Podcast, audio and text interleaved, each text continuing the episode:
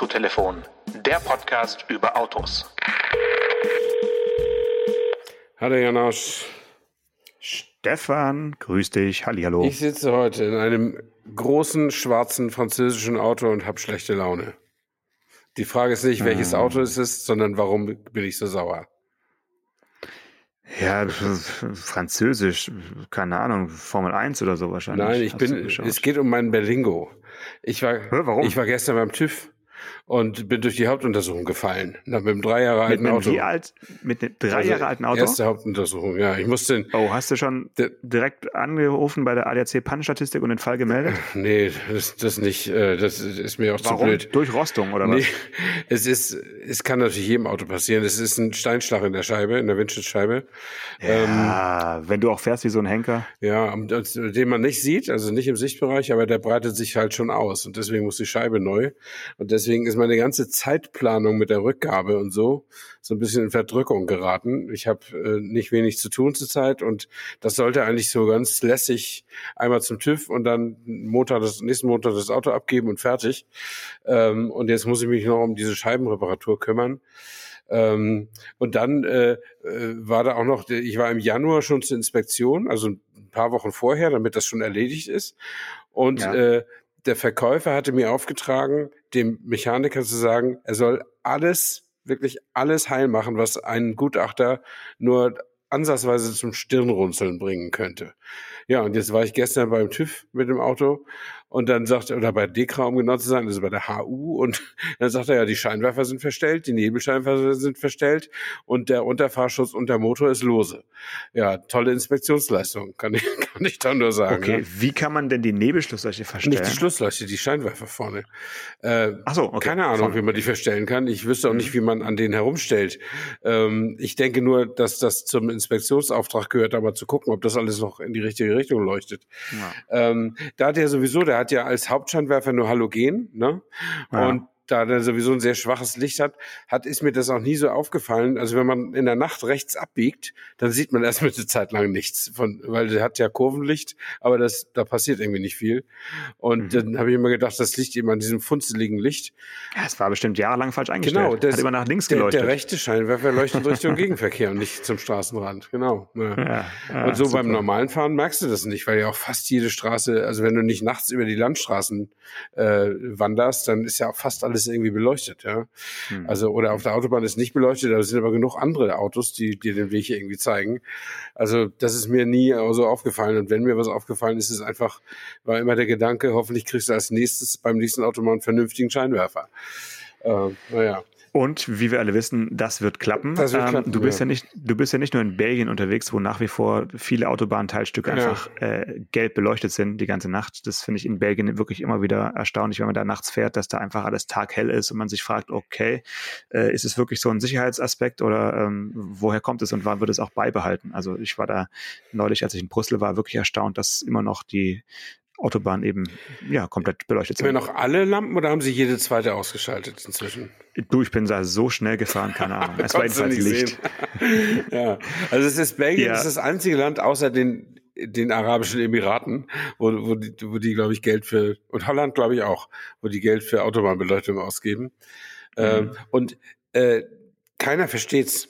Ne? Also kein Ausländer versteht's, aber es versteht ja auch kein, kein Nicht-Deutscher, warum wir hier mit 260 über die Autobahn äh, sausen können. Und es ver- versteht letztlich auch kein Nicht-Amerikaner, warum man überall die Knarre im Handschuhfach haben kann. Das sind so, Hm, so ja. nationale Besonderheiten, da gewöhnen sich die Menschen dran und wollen da das dann man auch nicht auf, wissen. genau. Da fragt man sich, auf was man darauf, äh, auf was davon man stolz sein kann. Auf äh, beleuchtete Autobahnen, kein Tempolimit oder eine Knarre im Ja, Handschuhfach. Naja. jeder, jedem Ähm, das seine. Ja, äh, aber schön, dass du nochmal deinen ähm, schwarzen französischen Kastenwagen äh, bemüht hast für ein Autorätsel. Also damit kannst du mich immer reinlegen, weil mit dem rechne ich wirklich jetzt schon seit drei, vier Folgen gar nicht mehr. Aber äh, gut, hast mich quasi erwischt. Äh, ich habe ja irgendwas von Formel 1 gefaselt und schwarze Autos und Französisch. Das habe ich natürlich deswegen gesagt, ähm, weil ich glaube, französische Autos weiß nicht, wie erfolgreich die waren. Gar nicht. Alpine, hast, Alpine war Alpine nicht, auch nicht? Nee. Also Nee? ich, ich habe tatsächlich Äh, das erste Rennen gesehen am, am Wochenende, weil Ja. ich habe mir Sky besorgt die, für diese Saison. Ich wollte endlich mal wieder ein ganzes Rennen sehen und jetzt habe ich Mhm. Sky abonniert. Ja. Ähm, also Ähm, bevor wir das Rennen analysieren, ganz kurz vorweg die Frage, ähm, die ja auch Deutschland um, umtreibt oder ähm, Formel 1 Deutschland. Wie gut findest du diesen Move, die Silberpfeile schwarz zu lackieren? Äh, nicht so besonders. Das liegt ja, glaube ich, an dem Engagement des Herrn Hamilton äh, gegen Rassismus. Ähm, das ist, glaube ich, da immer noch der, der, der Hintergrund. Ähm, aber also man muss ähm, zweimal hingucken, um zu sehen, wer wer ist. Und ich orientiere mich jetzt immer an diesem giftgrünen Petronas-Aufdruck. Dann kann ich sehen. Ja. Ähm, und Petronas freut das auf jeden Fall. Diesen ist äh, deutlich prägnanter und besser zu sehen. Ähm, ich freue mich natürlich für, äh, für Alonso, dass mhm. der einfach da, äh, gib ihm vorne mitfährt ja. im Aston Martin. Ähm, das Auto scheint jetzt ja wohl doch deutlich äh, besser mitfahren zu können als in den letzten beiden äh, Auflagen. Ähm, ja, ich habe so mit einem Auge ein bisschen drauf geschaut. Mal gucken, ob ich äh, auch mal ein ganzes Rennen anschaue. Ich werde mir aber jedenfalls dafür jetzt nicht Sky besorgen, mhm. aber vielleicht ja mal bei Stefan Anker auf der Couch schauen wir uns ein Rennen genau. an. Also ich war ganz, ganz beeindruckt auch von Aston Martin, weil ich auch natürlich so, so einem älteren Fahrer, dem drückt man als älterer Mensch ja automatisch die Daumen. Und der, ja, okay, der ist mein Alter. Ja, ne? aber der, der ist, ist ja als, als Sport, Leistungssportler gehört er ja zu den Älteren. Ne? Und ich als Podcaster. Und du als Podcaster ja. gehörst ja zu den Mittleren. Mhm. Also das, das kannst du ja noch sehr viel länger machen, als Herr, selbst Herr Alonso noch äh, Formel 1 fahren wird. Aber mit 41 Jahren, der ist topfit, das muss man sagen. Und äh, der ist natürlich auch ein Fuchs. Ne? Also der, der hat's echt drauf mit dem Autofahren. Also das muss man wirklich sagen. Der ist nur, der hat einfach in seiner Karriere ein paar strategische Fehlentscheidungen getroffen, also die falschen Teams sich ausgesucht. Sonst wäre der sicher mehr als zweimal Weltmeister heute. Ähm, das, ja. Der ist einfach unglaublich gut. Und das Witzige ist ja an dem Aston Martin, das ist ja ein quasi Kundenauto von Mercedes, also sie fahren ja mit Mercedes Motor zumindest mal. Und ich glaube, sie nutzen auch den Windkanal von Mercedes. Und die sind so dermaßen viel besser als die Mercedes-Autos gewesen äh, und waren im letzten Jahr dermaßen viel schlechter. Also das ist wirklich, das ist wirklich verrückt. Und der, der Besitzer hat einmal den, den Teamchef rausgeworfen, dann ist der Vettel gegangen und dann hat er sich den Alonso geholt und plötzlich läuft's. Also das ist, das ist wirklich äh, eine besondere Geschichte, muss man sagen. Wobei man auch sagen muss, wenn man jetzt an den, an dem Ausgang der Rennen Platz eins und zwei und sowas interessiert ist, dann steht uns möglicherweise eine eher unspannende Saison bevor. Ja, so eine FC, FC Bayern. Ja, weil FC der, der Red Bull halt, ist, ist, quasi so überlegen, wie die ganzen Jahre der Mercedes war. Und äh, ja. da ist vorne, also der, der, der, der Verstappen hat nichts erlebt. Der hat einen Start-Zielsieg rausgefahren sozusagen und mit 38 Sekunden Vorsprung. Äh, und in den letzten zehn Minuten hat der äh, haben die schon auf Motor-Schon-Programm geschaltet, ja. Sonst hätte er vielleicht ja. noch welche überrundet oder so. Also das ist unfassbar, äh, wie gut ja. die ihr Auto entwickelt haben und wie, wie wenig Fortschritt die anderen im, im, im dem Zusammenhang oder im Vergleich gemacht haben. Es ist immer wieder überraschend an, an jeder, an jedem Saisonbeginn und dann wartet man immer, wie lange dauert es, bis die anderen das aufgeholt haben. Toto Wolf gefällt das nicht. Nee, gar nicht. Äh, lass uns kurz bei Mercedes bleiben. Ich habe dir hier in meiner Geräuschebox ein Geräusch vorbereitet. Mhm. Ähm, das ist ein Thema, was mich äh, seit gestern Morgen umtreibt. Pass mal auf. Ich habe heute ungefähr oh. 20 Minuten lang so gemacht. Und am Ende hatte ich Erfolg. Und dieses Erfolgserlebnis nach 20 Minuten so machen, das äh, ja, entschädigt für alles. Ja. Ich habe ja einen W124 und der hat noch sein erstes Zündschloss gehabt. Ach, du hast Oder, es enteist. Ja, bis gestern. Nee, nee, nee, viel schlimmer, viel dramatischer. Ich habe gestern ähm, eine ähm, kleine Shuttlefahrt zum Kindergarten gemacht, wollte danach losfahren vom Kindergarten Richtung äh, Schneideraum von meinem Cutter, um den äh, Mitsubishi ASX-Beitrag zu schneiden. Und ja, da lässt sich das, äh, da tut sich nichts mehr mit dem Zündschloss. Ne? Also du kannst einfach nicht mehr drehen. Mhm. Und dann weiß ja jeder, der ein altes Auto hat, sobald das Zündschloss zumacht, wie man mhm. so schön sagt, bloß keine Ruhe Gewalt, sonst bricht der Schlüssel ja. und alles wird noch viel genau. komplizierter, sondern Ruhe bewahren und äh, online in Foren steht was irgendwie bis zu zwei Stunden da rumzu rütteln oder ganz vorsichtig eben rumzuprobieren, bis sich wieder irgendwas lockert. Okay hatte ich aber jetzt gestern nicht zwei Stunden Zeit, deswegen habe ich das Auto stehen lassen, bin mit einem Leih-Elektroroller nach Hause gefahren, habe mein anderes Auto genommen und bin dann damit zu meinem Cutter gefahren. aber habe dann heute Morgen natürlich, äh, es ja, war ich aufgeregt und habe überlegt, hm, kriege ich den nochmal gestartet, weil ich würde schon ganz gern auch ehrenthalber auf eigenen, auf eigener Achse zur mhm. Werkstatt fahren und mich jetzt nicht abschleppen lassen wegen eines nicht mehr äh, drehbaren Zündschlosses. Und man kann das Zündschloss mit, weiß nicht, ob ich das erzählen kann öffentlich, aber man kann es darüber nachlesen, mit einem selbstgebastelten Werkzeug ziemlich leicht ausbauen und dann lässt sich das Auto auch sehr leicht mit einem Schraubenzieher starten. Und das hast ähm, du das gemacht? war früher so. Mehr, warte, ja. warte. Dazu musst du aber in die äh, Stellung 1 kommen. Also du musst zumindest mal ein bisschen das Lenkrad, das, das Zündschloss drehen können, weil sonst kannst du das selbstgebaute Werkzeug nicht mhm. einführen und das Zündschloss nicht rausholen. Also habe ich geduldig da 20, 25 Minuten rumgerüttelt und, und geschüttelt und ganz vorsichtig. Und tatsächlich plötzlich ging's und Motor sprang an wie ein Kätzchen. Und ich konnte also mit laufendem Motor dann äh, zur Mercedes-Werkstatt rollen, habe dann den Motor dort angelassen. Und jetzt habe ich tatsächlich einen neuen Schließzylinder bestellt, kostet netto, glaube ich, 140 Euro. Kann man sagen, geht ja mhm. noch. Und beziehungsweise ist schon echt ein verdammt unverschämter Preis, aber es gibt es noch. Ja, ja. Das ist ja auch bei, so, bei solchen Teilen immer die Frage. Und ähm, ja, dann haben sie mir dort eben ähm, dabei geholfen, das alte Zündschloss eben auszubauen und haben mir einen Schraubenzieher ausgeliehen für die nächsten zwei Wochen, weil es dauert ungefähr zehn Werktage, bis mein neues äh, mein neuer Schließzylinder äh, kommt. Ach so. Ich habe dann gleich noch einen neuen Zündschlüssel mitbestellt, weil man soll mit neuem Schloss dann auch lieber mit einem mhm. neuen Schlüssel arbeiten, sonst hat man wieder Probleme, weil der 35 Jahre lang abgelutschte Schlüssel im neuen Schloss eher Unheil anrichtet, als dass er funktioniert. Okay, also habe ich bestellt. Jetzt äh, heißt es sich ein bisschen gedulden und sich die nächsten zwei Wochen so fühlen wie ein, wie soll ich sagen, ja, ein Monteur, der mit. Schraubenzieher sein Auto startet.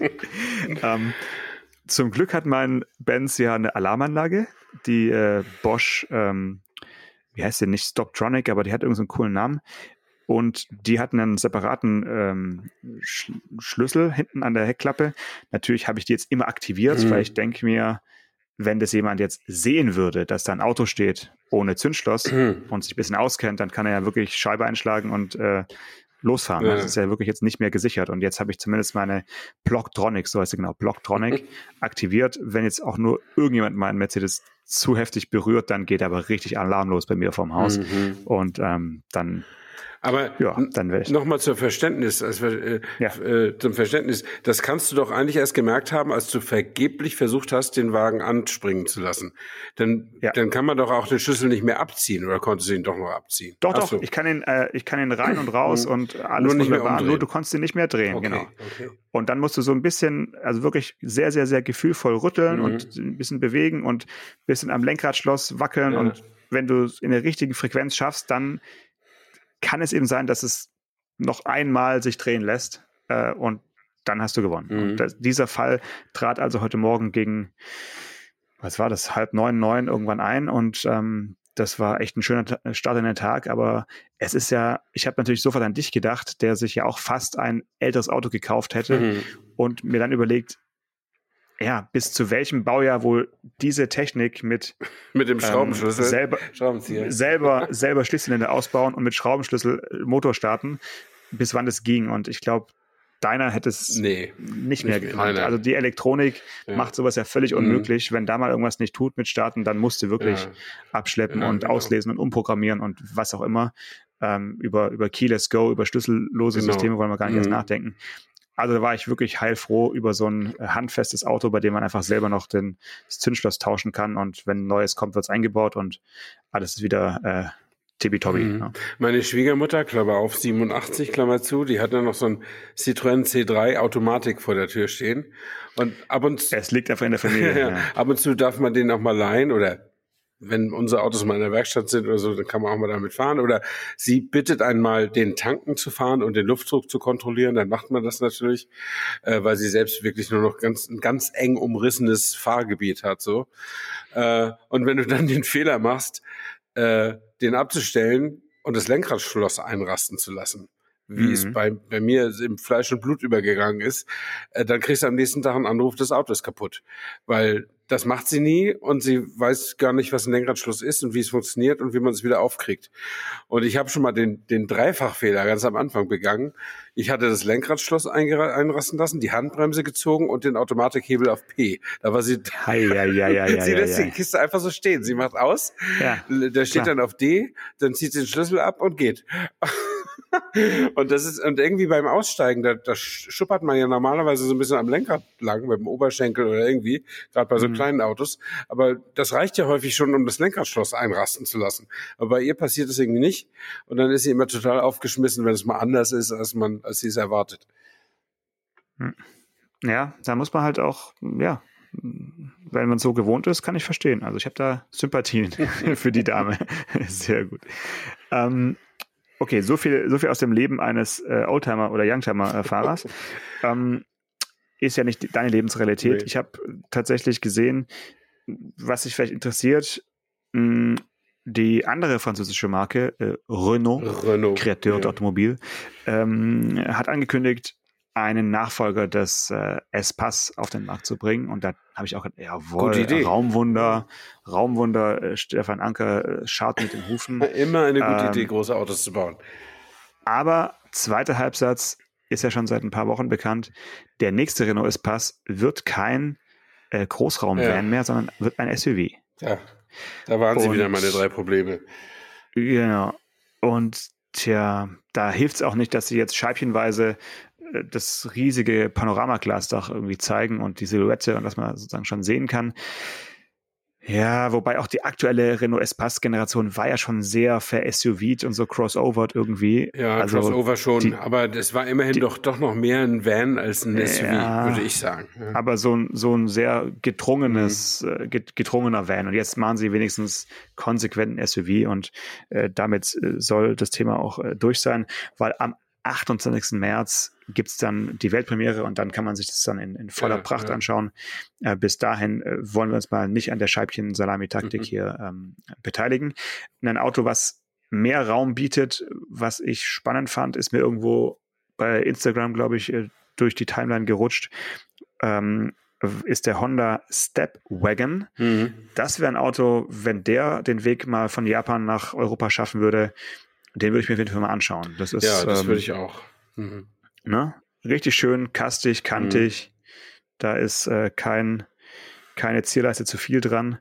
Und ähm, er erinnert so ein bisschen an, weiß nicht, äh, ja, Kia Soul, erste Generation. Oder dann gab es doch noch diesen, was war das, Nissan, ne? Dieser Nissan Cube. in den Nullerjahren. Nissan Cube, Mhm. genau, der, der hatte also wirklich den, den richtigen Namen. Erinnere mich noch an den, an den Testwagen. Der hatte sehr, sehr schwarz getönte ähm, hintere Scheiben und ähm, hatte, glaube ich, eine einseitig angeschlagene Hecktür und hatte so eine Art Flocati-Teppich als, Mhm. ähm, ne, weißt du noch, im, im Fußraum? Also Ja, das war ja, wirklich ja, so genau. was ganz Poppiges und ganz, ganz anders, als man es Ja. sonst gewohnt war. Äh, aber er hatte halt irgendwie die falschen Motoren. Also ich glaube, der hat äh, deutlich mehr verbraucht, als, als er hätte verbrauchen sollen. Und äh, hat sich nicht so richtig durchgesetzt. Also man sieht kaum Mhm. noch welche rumfahren. Nissan Cube war äh, wirklich ein, ja, ein seltenes. Äh, Naja. Ich- ne? Aber das ist, also ich habe jetzt auch ein bisschen über diesen Honda Stepwagon gelesen. Den gibt's ja in Japan auch Mhm. schon länger. Ist, glaube ich, jetzt die dritte Ja, ja, Generation Generationen. oder so. Und ja. Äh, ja, Honda hat eben, Honda schickt ja nur sehr ausgesuchte Modelle hier nach, nach Europa. Und da gehört der eben nicht dazu. Äh, Honda ist ja hier sportlich positioniert und da passt es vielleicht nicht so dazu. Weiß nicht, warum die das machen, aber ist natürlich ein sehr kleiner Hersteller. Äh, also Welt, also in Europa, in Amerika eine große Nummer, in Japan so irgendwie mittel, mittel bis klein und in Europa eher sehr speziell. Und deswegen wird es wahrscheinlich eine vergeben, wird die Hoffnung vergeblich sein, dieses Auto hier, hier mal auf legalem Weg hier zu sehen. Ähm, und äh, ein Grauimport von so einem Ding würde ich auch nicht kaufen. Du findest ja kaum Ersatzteile oder Mechaniker, die dann daran was machen können. Und, äh, ja, und es ist halt auch ein, ist auch ein Rechtslenker. Aber wenn das Ja, kommt, wahrscheinlich kommt wird es gar, keinen Links, ja, genau. gar keinen Linkslenker Ja. geben. Deswegen, äh, ja, kann man Ja. Man kann ja mal träumen. Ja. Also ich meine, der Markt der Großraumlimousinen ist ja wirklich fast auf null zusammengeschnurrt. Ja, und vielleicht gibt es dann mal den einen oder anderen Hersteller, der sagt, ja komm, da ist jetzt die Lücke so groß, da lohnt sich auch, wenn wir da mal ein paar paar tausend Autos mal ähm, verkaufen, mhm. aber dann müsste eben ja sich zumindest mal einen Linkslenker halt lohnen. Und das ist dann eher die große Frage bei bei japanischen Autos. Aber die Lücke ist halt so groß, weil eben nicht mehr so viele Leute so ein Familienvan in groß irgendwie haben wollen. Sei es, dass es nicht ja, mehr so viele Familien gibt oder sei es, dass die Dinger zu teuer geworden sind oder warum auch immer. Das, äh, oder dass eben so ein SUV, der ja zumindest immer schon mal ein bisschen geräumiger erscheint als ein normales Auto, äh, dass viele SUVs dann sagen, du guck mich doch an, du brauchst doch keinen Charan mehr. Ich bin viel cooler als SUV und da ist auch viel Platz drin. Also das ist nicht so, wie wir beide wissen. Also eine Großraumlimousine heißt nicht umsonst Großraumlimousine und ein SUV ist mhm. nicht notwendigerweise ein geräumiges Auto. Aber ähm, vielleicht liegt das auch so ein bisschen, bisschen daran. Ich weiß es nicht. Oder ist es einfach heute werden vielleicht noch weniger Familien gegründet und noch weniger Kinder in die Welt gesetzt, so dass man das einfach nicht mehr braucht. Das kann auch sein. Ja. Aber andererseits, mein, mein Sohn äh, hat zwei kleine Kinder und der, der behauptet, ein Leben ohne VW-Bus sei nicht sinnvoll. Äh, also der braucht gleich das ja. Größte, was es gibt auf dem Markt ja. sozusagen. Ja. Was ist der nächste Step? Crafter. Ja, habe ich ihn auch schon gefragt. Mehr, mehr geht. Ich meine, man könnte ja. noch den entsprechenden Mercedes kaufen, ja, V-Klasse. Ja. Äh, dann wird es ja. noch ein bisschen größer und noch ein bisschen teurer, aber viel größer eben nicht mehr. Ne? Aber noch teurer wird's halt. Aber auch nicht so viel, weil ein VW-Bus ist ja, wie wir wissen, schon sehr teuer. Und ich weiß nicht, so ein ID-Bus, der sieht von außen nicht größer aus als ein als ein VW-Bus. Der ist eher kleiner innen drin, oder? Der ist kleiner und ja. der ist ja. sowohl außen als auch innen, würde ich ja. sagen, äh, kleiner. Also da ist wäre jetzt auch kein, kein Raumzugewinn. Mhm. Ähm, apropos ID, äh, hast du die Fotos gesehen vom äh, gefacelifteten ja, ID3? Aber ich habe gar nicht so Wie viel, so viel entdeckt. Also, also der sieht immer noch aus wie ein ID3, oder? Wir naja, sie haben ihn halt ein bisschen äh, entschärft im Sinne von, sie haben ähm, ihn, wie ich finde, ein bisschen wieder Bauhausartiger, langweiliger gemacht oder äh, haben so ein bisschen was vom Barock zurückgefahren. Der hatte doch vorne so ein, ja, so ein Wabendesign im mm. Grill, so ein bisschen äh, Captain Future-mäßig da so im, das ist weg, im, im unteren ja. Bereich. Mm. Das ist alles weg. Jetzt sieht er wirklich, eigentlich wirklich aus wie ein, wie ein VW. Ja, wie so eine, wie ein. Wie ein Golf eigentlich ja, ja. sieht er jetzt mehr aus wieder. Also ist mehr zum Golf Plus, äh, sag ich mal, zurückgegangen wie, wie davor. Mm.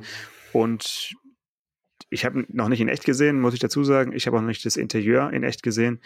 Ich habe nur gelesen, dass sie einige äh, Features im, im Innen, im, im Cockpit noch gar nicht jetzt gleich bringen, sondern erst hm, verzögert, dass es also jetzt auch so Übergangs-ID3s geben wird, die außen schon neu sind, aber innen noch nicht. Äh, mhm. Und ja, also das weiß nicht, ob das an den Lieferverträgen mit den Zulieferern liegt oder ob die Teile noch nicht da sind, aber jedenfalls gibt es jetzt also ein, so ein mehrstufiges äh, äh, System.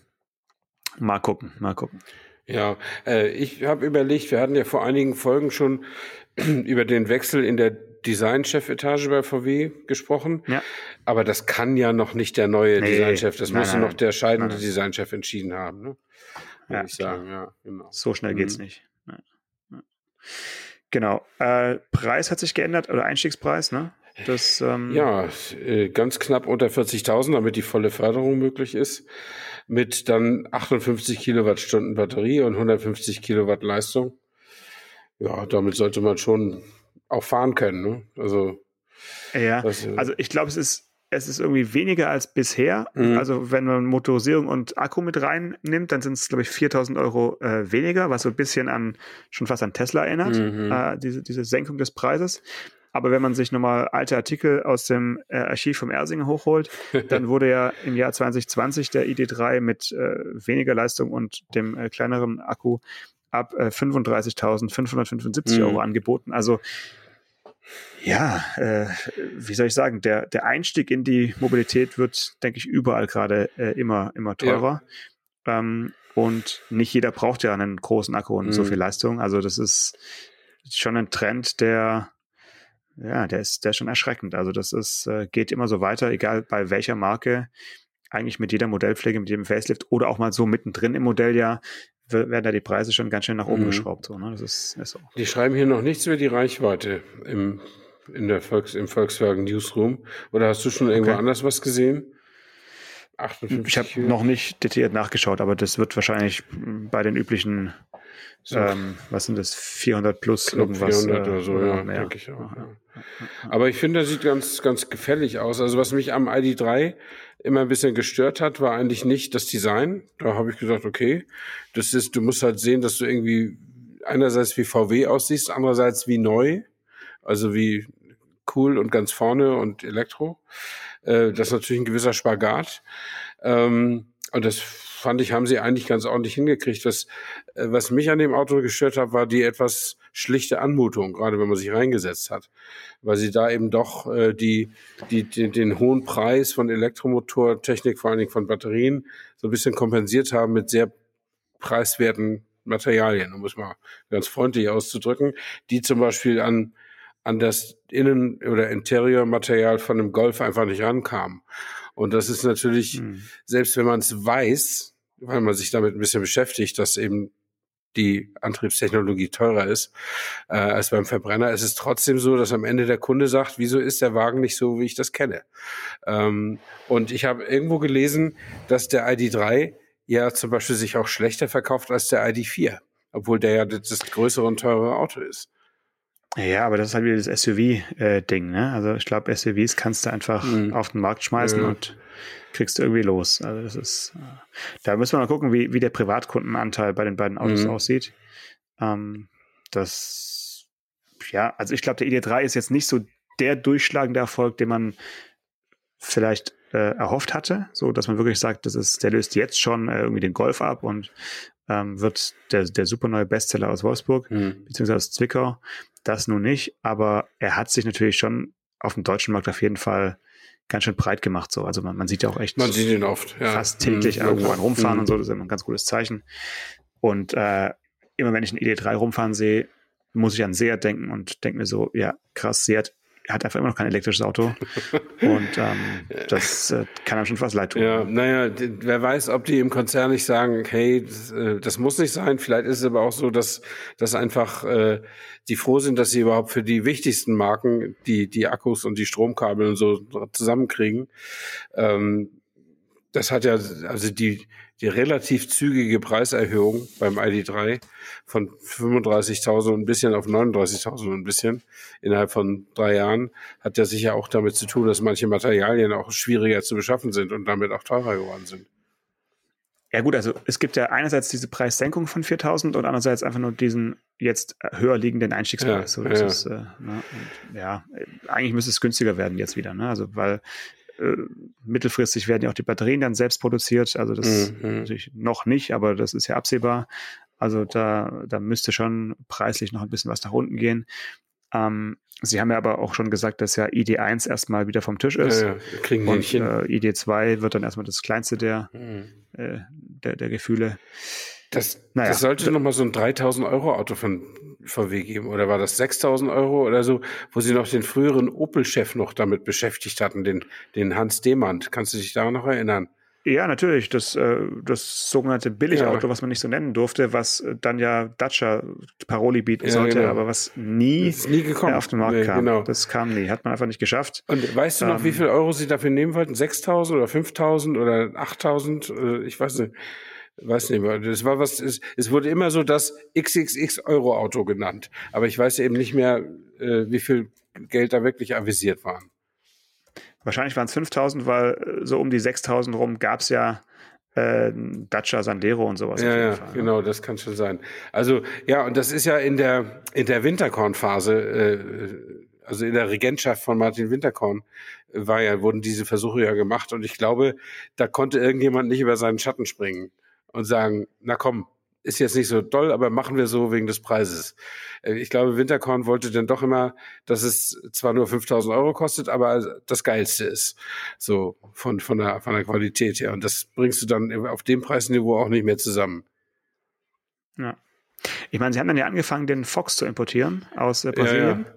Und das haben sie dann ja so als vermeintliches äh, günstige Auto dann äh, gebracht. Ne? Der sollte, glaube ich, ursprünglich mal ja auch unter 8000 kosten, hat dann aber eher über 8000 gekostet und ähm, ich weiß nicht, wie viel VW Fox noch rumfahren, aber es war ja ein sehr beliebtes Einsteigerauto mhm. dann doch. Also wer sich kein Polo leisten konnte, ja, ja. hat sich dann halt einen äh, Fox äh, vor die Tür gestellt. Ja, und als sie dann das aufgegeben hatten und dann den Up gebracht haben, also den eigenentwickelten Up für Europa, ähm, was war da der damals der Einstiegspreis? Das waren auch so 7,9 oder, oder 8,9 oder irgendwas in dem, in dem Dreh, oder?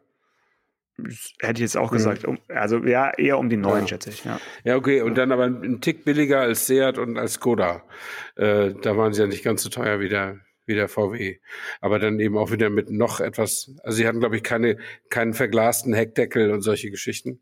Ähm, und ja, dann waren sie ein bisschen die, günstiger. Aber, die durften nicht, durften nicht alles haben. Aber jetzt stell dir mal ein Seat Mii vor oder auch nur ein VW ja. Up mit, mit, mit mit Grundausstattung, 60 PS, keine ja. Klimaanlage, Stahlräder, äh, ja. nur einen elektrischen Fensterheberschalter, weil sie sich den für die Beifahrerseite gespart hatten am Anfang. Ja, äh, klar. Und der kostet jetzt, lass uns mal einfach 7,5 oder sowas sagen, ja. So, und jetzt zieht da noch mal ein Drittel raus aus den Kosten, damit du auf 5000 kommst. Ah, ja, muss was anderes machen. Was, was soll der aus Pappe sein oder oder was? Ja, zum Beispiel. Äh, naja, aber er soll ja dann auch noch mal mit 64 km/h gegen einen Mercedes fahren können und man soll noch überleben dürfen. Ja, das ist ja, das ist das Problem. Irgendwo hört es ja. wahrscheinlich auf. Aber ich fand es eine tolle, eine tolle äh, Spätverwendung für diesen Herrn Demand. Äh, den fand ich immer als Opel-Chef so ganz, ganz cool, weil der für mich die, die damaligen Werte der Marke Opel total verkörpert hat. Also dieses bodenständige, vielleicht sogar ein bisschen biedere, ohne ihm da zu nahe treten zu wollen, aber dieses, du, wir sind schlichte, einfache Leute, aber ehrlich und so sind auch unsere Autos. So kam der immer rüber. Der war ja Entwicklungsvorstand und ich glaube, damit war er auch ganz froh und irgendwann hat ihn dann mal jemand ganz oben befördert. Äh, und wie er dann über den Opel Ruhestand zu VW kam, das weiß ich nicht mehr so genau. Jedenfalls war, tauchte der plötzlich mit über 60 Jahren bei VW wieder auf und bekam irgendwie diese Aufgabe, glaube ich, verliehen, dieses billige mhm. Auto herzustellen, irgendwo in China oder so. Und da habe ich immer gedacht, da ist der Mann doch ganz fehl am Platz. Hm. Weil das ist ja, nicht seine Welt. das ist geholt. ja, ja, ja. kleine Autos, einfache Produktion, so das konnte der schon, aber jetzt mit den Chinesen rumverhandeln oder mit den Indern oder so, das habe ich irgendwie, da habe ich immer gedacht, da ist er irgendwie verkehrt. Und, äh, und dann auch noch dem Wintercon immer diese kreativen Leistungen aus Fernost zu erzählen und ihm die zu verkaufen als gut. Ähm, ja, das hat ja auch nicht geklappt, warum auch immer. Aber das, ja. äh, davon ist ja heute auch nicht mehr die Rede. Heute werden ja tatsächlich die Autos teurer und äh, und, und die, die Firmen, siehe Ford, ähm, geben ja ihre kleinen Autos auch aus, auch, auch auf zum Teil, weil sie sie einfach zu einem handhabbaren Preis gar nicht mehr bereitstellen können. Mhm. Also beim Dacia Sandero ist es ja so, dass ähm, als wir angefangen haben mit Autotelefon, hat er, glaube ich, so 6.999 noch gekostet. Wir haben ja mal eine Dacia-Folge ja. gemacht mit Mehmet Scholl und so weiter. Also Mehmet Scholl haben wir ja nur erwähnt ja. damals.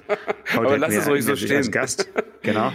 Und ich glaube, heute ist der günstigste Dacia Sandero kostet 12.550. Nein. Also nicht ganz, doch, doch, ich glaube schon. Also nicht ganz das Doppelte, aber es ist wirklich komplett, äh, komplett aus dem Ruder gelaufen. Ja. Die, die, diese, und das Billig-Image legen sie auch ab. Mhm. Also ist ja, ja, musst du dann ja auch. Wenn du die hohen Preise nimmst, kannst du nicht mehr als billiger Jakob kommunizieren. Das, das geht dann natürlich nicht mehr.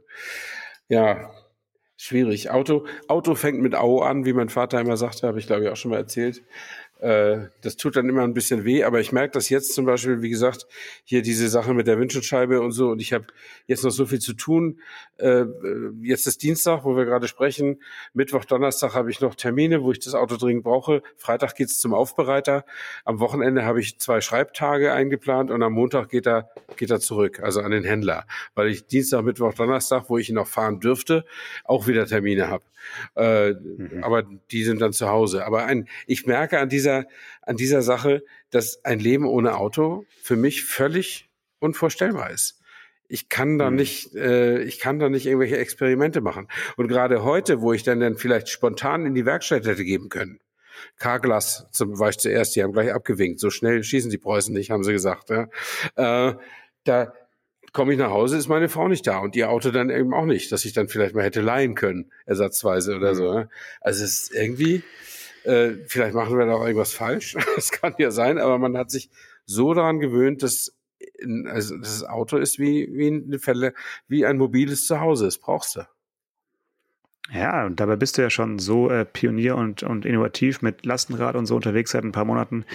Ähm, vielleicht wird es bei dir mal Zeit auch für ein, äh, für ein Klapprad im Kofferraum, dass wenn du dein Auto dann spontan irgendwo mal zur Werkstatt bringen musst, dass du dann genüsslich heimradeln kannst.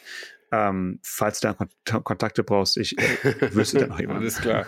Ich gehe ja jetzt immer der, der, der Citroën-Händler und auch die künftige VW-Werkstatt, mit die ich mir aussuche, ist so eine halbe Stunde Fußmarsch vom, vom, vom Bahnhof in Königswusterhausen entfernt.